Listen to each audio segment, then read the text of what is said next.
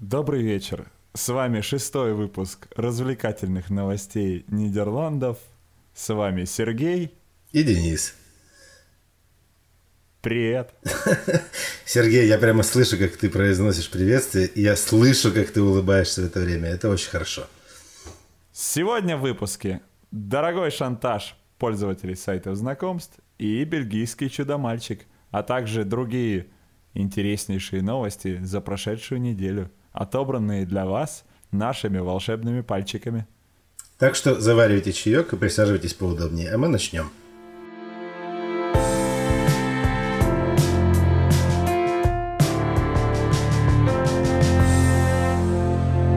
Вечерний Балмер. В Нидерландах снижен уровень опасности террористической угрозы. На прошлой неделе мы сообщали о том, что в стране второй по величине э, уровень угрозы – и мы решили, что стоит уточнить, что таким он был последние 6 лет.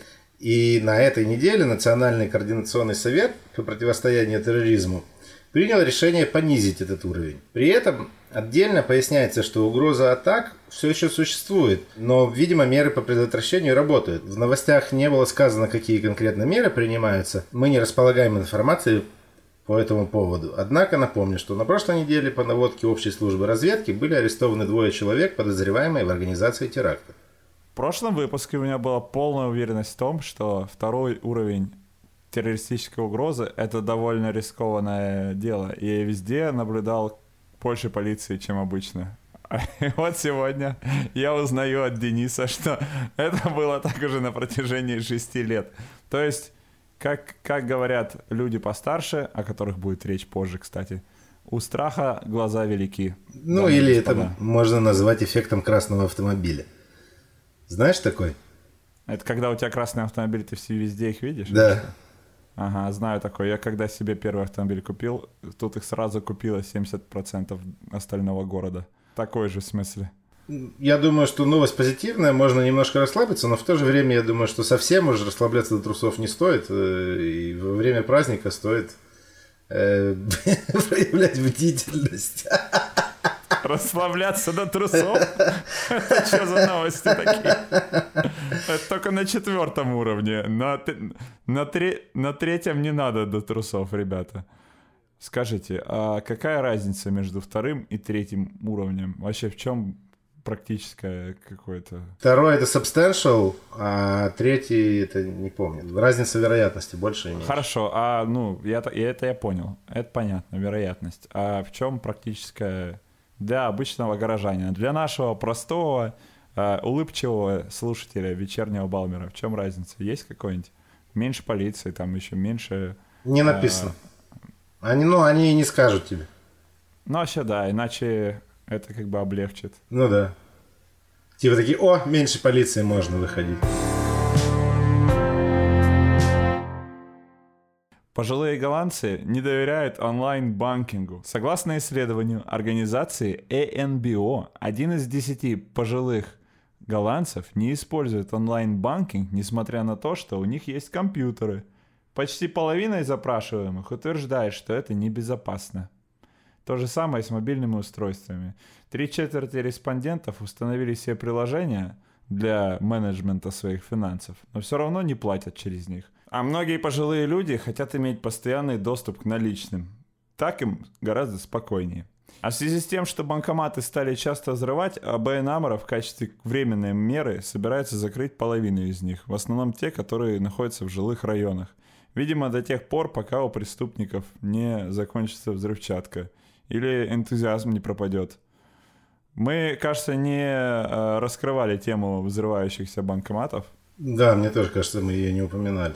Я чувствую себя тоже немножко жертвой этого. Я, конечно, может, не сильно пожилой человек, но мне тоже иногда нужна наличка. У меня прям реально иногда проблема снять деньги, то надо ехать куда-то далеко, э, искать банкомат. Э, ну, их действительно стало мало, а сейчас, сейчас их станет еще меньше. Насколько я понял, исходя из моего исследования новостей про взрывающиеся банкоматы, взрывают только банкоматы АБН Амра почему-то. Остальные, АНЖ и прочие, очень мало пострадали. А, собственно, зачем тебе наличные, Денис? Куда ты их, э, собственно... Я потом тебе расскажу. Это связано как ты как-нибудь с Роттердамским портом, Э. скажи. Я, честно говоря, с трудом могу вспомнить тот момент, когда я начал пользоваться онлайн-банкингом, и кажется, что это был банк HSBC, и у него был ужасный интерфейс. Возможно, пожилые люди также столкнулись с первыми кошмарными интерфейсами, у них до сих пор они как флешбеки. А безопасность как бы отмазка, да? Ну, безопасность, ты видишь ужасный эстетический интерфейс, и тебе вызывают сомнения в качестве продукта, потому что голландцы же люди со вкусом, они видят, что он плохо сделан, и вот им до сих пор вызывает недоверие. Ну и плюс всякие скамы часто происходят в онлайне. Наверное же это является причиной. 18 человек были арестованы в связи с шантажом мужчин, пользователей сайтов знакомств. Схема такая. Шантажисты регистрировались как девушки на сайтах знакомств и путем незамысловатой социальной инженерии просили жертв выслать им фотографии с обнаженкой, якобы прямо перед свиданием. Затем связывались с ними по WhatsApp и угрожали обнародовать их фотографии семье и родственникам. За молчание жертвы платили десятки тысяч евро, и преступники собрали около 125 тысяч евро с более чем 50 жертв. И это только те люди, которые э, подали жалобы в полицию. То есть вполне возможно, что жертв там было гораздо больше. Всего с э, начала октября было арестовано больше 40 человек, которые участвовали в этой схеме. Э, Но большая часть из них на самом деле являлась только э, соучастниками. Они предоставляли свои банковские счета для того, чтобы на них переводились деньги от жертв, и потом уже передавали их э, в банду. Мы уже упоминали этих соучастников в предыдущей новости, когда мужчина был э, обворован 130 при помощи 130 дополнительных аккаунтов. В основном это молодые люди, которые, у которых бабла на, на, счета, на счетах все равно нет, и они как бы отдают им погонять их злоумышленникам. Такое впечатление, что они это э, воспринимают как какой-то такой не, не очень рискованный способ заработка. Ну, судя по тому, что они на свободе, это действительно не очень рискованный заработок, способ заработка. Мне интересно, что им вообще грозит за это, в принципе. И есть ли какие-нибудь правила по тому, что ты не имеешь права предоставлять свой аккаунт в пользование кому-то другому? Мне кажется, что нет таких правил напрямую. Хотя, я могу ошибаться. А как, если у меня его угнали? Это же онлайн-инструмент. Как, как, как докажешь, что это я согласился на пользование? Ну, Вернее, я был согласен с тем, что кто-то его использует. Ну, не знаю, мне кажется, финансовые структуры имеют все время мониторинг и работают с э, данными о том, типа, о перемещениях, откуда обычно снимаются деньги и прочее. То есть они могут легко увидеть какие-то отклонения. Я думаю, что сами владельцы аккаунтов вообще никак не участвовали в этих транзакциях. Все, что от них требовалось, это типа ID, чтобы этот аккаунт существовал. И все. Остальное было сделано уже транзакциями. Но потрясает меня в этом, знаешь, все, всем, что? Что мы в этой потрясающей новости выбрали самую скучную часть и ее обсуждаем. Вместо того, чтобы по- поговорить о том, как как, э, как именно, интересно, шантажисты вообще занимались всем этим? И кто эти 50 мужчин, которые повелись на, это, на эту отличную идею отправить свои обнаженные фотографии непонятно кому? Да, еще помимо этого они связались с ними по WhatsApp, соответственно, и номер телефона их тоже был доступен. Ну, в общем, они сначала пошли на эти сайты знакомств, выложили там все свои данные, включая фотографии с обнаженкой и, видимо, лицом тоже, чтобы полностью можно было идентифицировать человека. Да. Потом они удивились, что к ним пришли мошенники.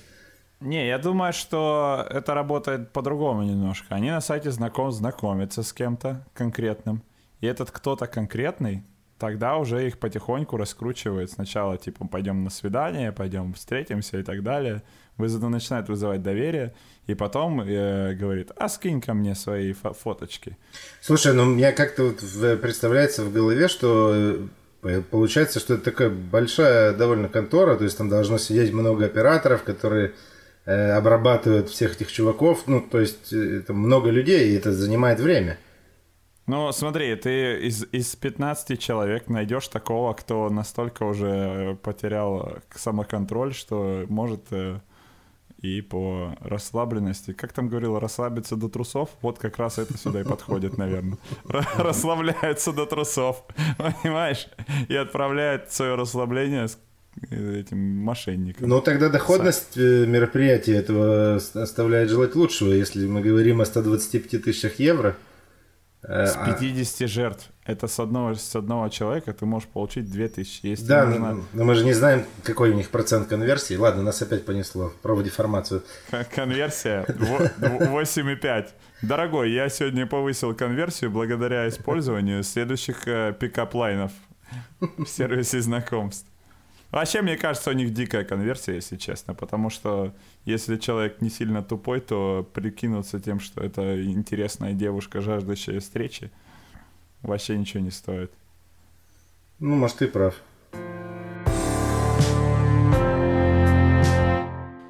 Тринадцать человек ежедневно умирают в Голландии из-за случайных падений. В 2018 году погибли 4628 человек. Это на 600 больше, чем годом раньше. Количество смертей по этой причине растет, и это происходит не только из-за стареющего населения страны, а более трех четвертей жертв – люди старше 80 лет. Национальное статистическое агентство не рассказывает о возможных причинах печального тренда, а просто приводит бездушную статистику. Но здесь для того, чтобы э, поспекулировать на тему э, возможных причин, мы для вас – Вечерний Балмер. Денис, что ты думаешь, откуда, почему люди падают чаще в последнее время? Лично мне показалось, что это связано с заменой уличного освещения в городах на э, леды. Э, это новое освещение, которое гораздо более экономное в плане э, энергопотребления. Энергопотребления, да, и оно при этом гораздо более тусклое. Может быть, это связано с тем, что пожилые люди не видят какие-то преграды на дороге или повороты или еще что-то. Там было в отчете Национального статистического агентства еще и указано, что большинство из них э, внутри своих жилищ падают. Вот. Ага, тогда моя теория здесь не работает. Не, не, почему? Может работать, потому что неизвестно, в, какой, в каком из сегментов прирост произошел. Профдеформация опять началась. Трудно вообще даже и представить, откуда могут э, возникать подобные вещи. Как ты думаешь, на самом деле агентство докапывается до каких-то вот таких вот основных причин в итоге? Или они просто заканчивают отчетность в какой-то момент и переходят на другую тему? Я думаю, что в, в обязанности агентства входит не только собрать статистику, но если они понимают, что э, статистика имеет или отчет имеет какой-то яркий э, тренд, яркую тенденцию, э, для, и, и в их же интересах раскрыть эту тему более ярко, более глубоко, для того, чтобы последующие запросы уже заранее покрыть. Например, то есть они показывают, что больше смертей. Они сделают более детальную сегментацию, откуда это, может быть, возьмется. Они распределят по возрасту, посмотрят на разницу. Ну, то есть они не могут тебе спекулировать на том, что вот мы думаем это, потому что это ж достоверный источник э, данных. Вот, поэтому они просто пытаются раскрыть, дать больше деталей, копнуть глубже, но конкретные тренды, мне кажется, вряд ли.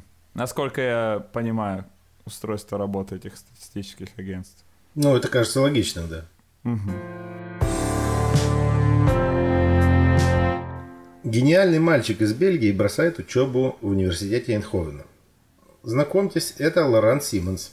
Ему 9 лет, и он гений.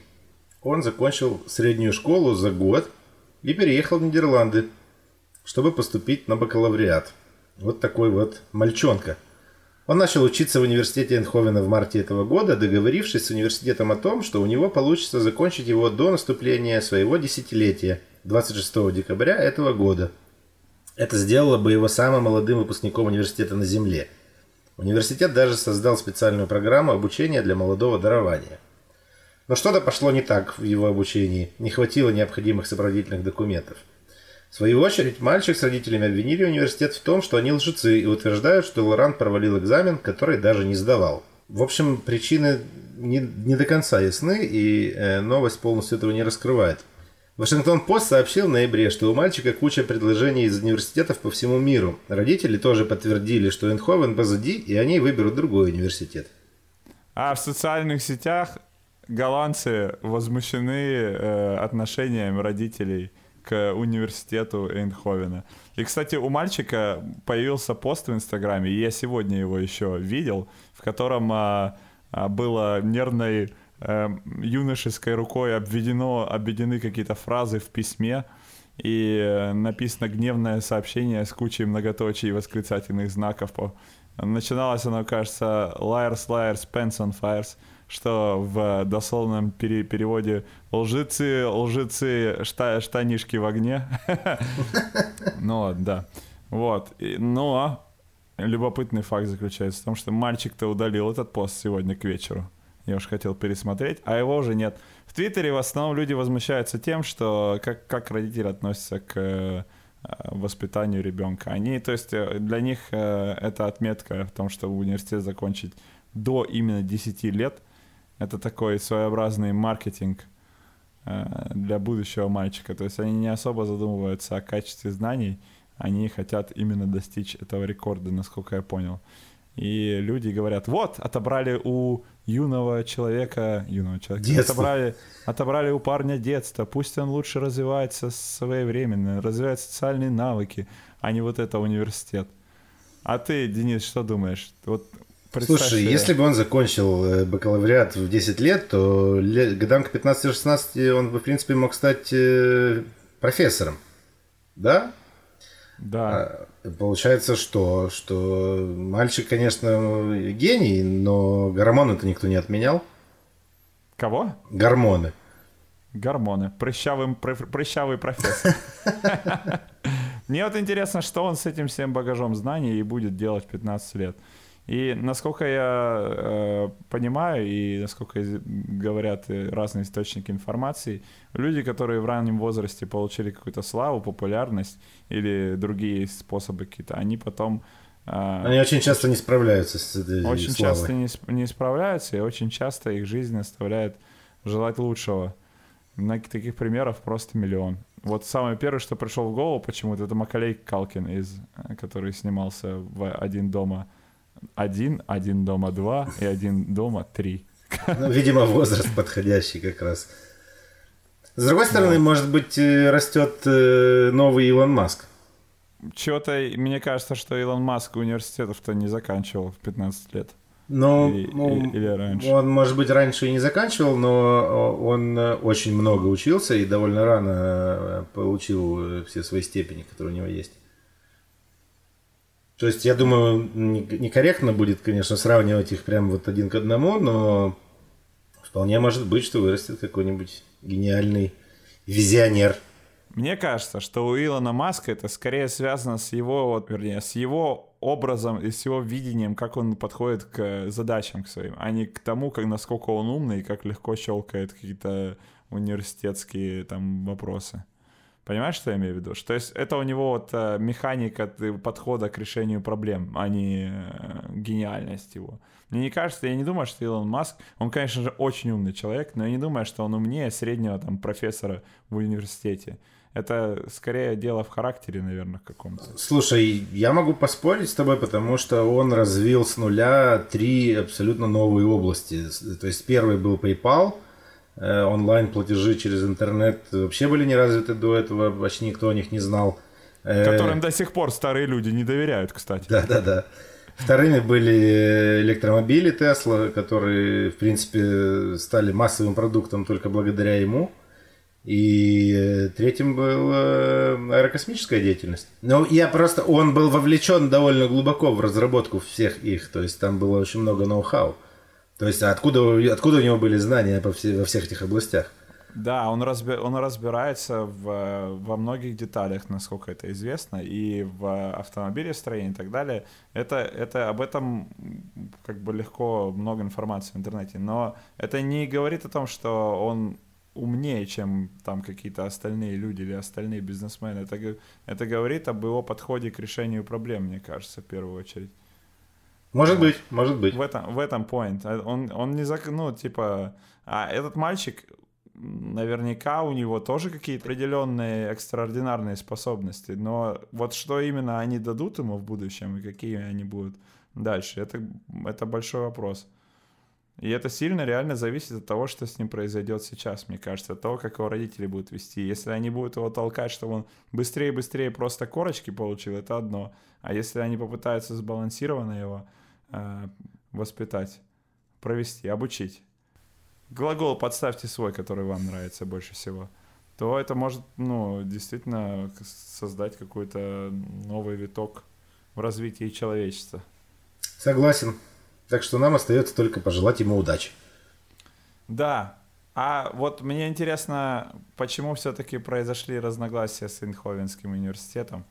Почему некоторые университеты отрицают э, вообще такой подход, а Эйнховенский, вернее, с радостью возьмут мальчика, а Эйнховенский такой, не, нам такого не надо. Почему Эйнховен отказался от, э, от маркетинга, от этого бесплатного, бесплатной рекламы? Может быть, они действительно увидели, что качество его образования будет ниже их собственных норм внутренних. Да, согласен. В, в социальных э, сетях также еще э, вспоминали, вспоминали всяких спортсменов, которые учились в университетах и получали корочки там. Хотя на самом деле очевидно, что... Что это особо... почетные корочки. Почетные корочки, да. Ну вот, что говорит нам о том, что Эйнховенский университет не из таких.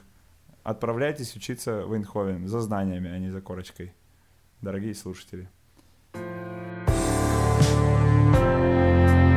Объявлена дата очередной забастовки фермеров. История, которая не знает конца. А, фермеры бастуют против предложения правительства о снижении выбросов метана в атмосферу – что в свою очередь влияет на доходы фермеров и на выработку продуктов. Они уже выезжали на крупной сельскохозяйственной технике в Гаагу и в Амстердам, чем вызывали огромные пробки на дорогах страны, а также кучу э, эмоций разного масштаба у горожан вот, и э, гостей страны. С нетерпением ждем 18 декабря от себя добавлю свободу вольным фермерам. Пусть катаются где хотят, ты считаешь? Да.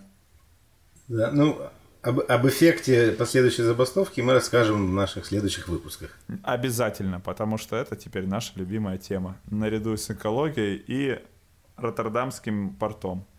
Что, кстати, оттуда новостей маловато. Видимо, все-таки часть э, экстази и кокаина должно быть доставлено к новогодним вечеринкам.